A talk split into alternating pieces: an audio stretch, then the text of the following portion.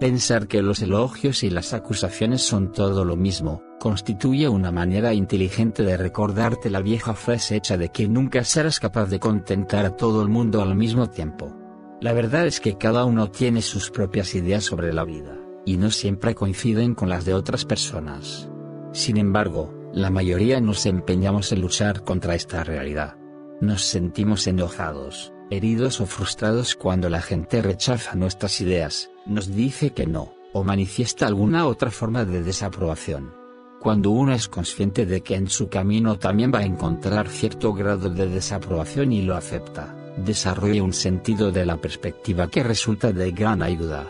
Esta combinación de avances y retrocesos, cosas buenas y malas, de aprobación y desaprobación, forma parte de la vida de todo el mundo.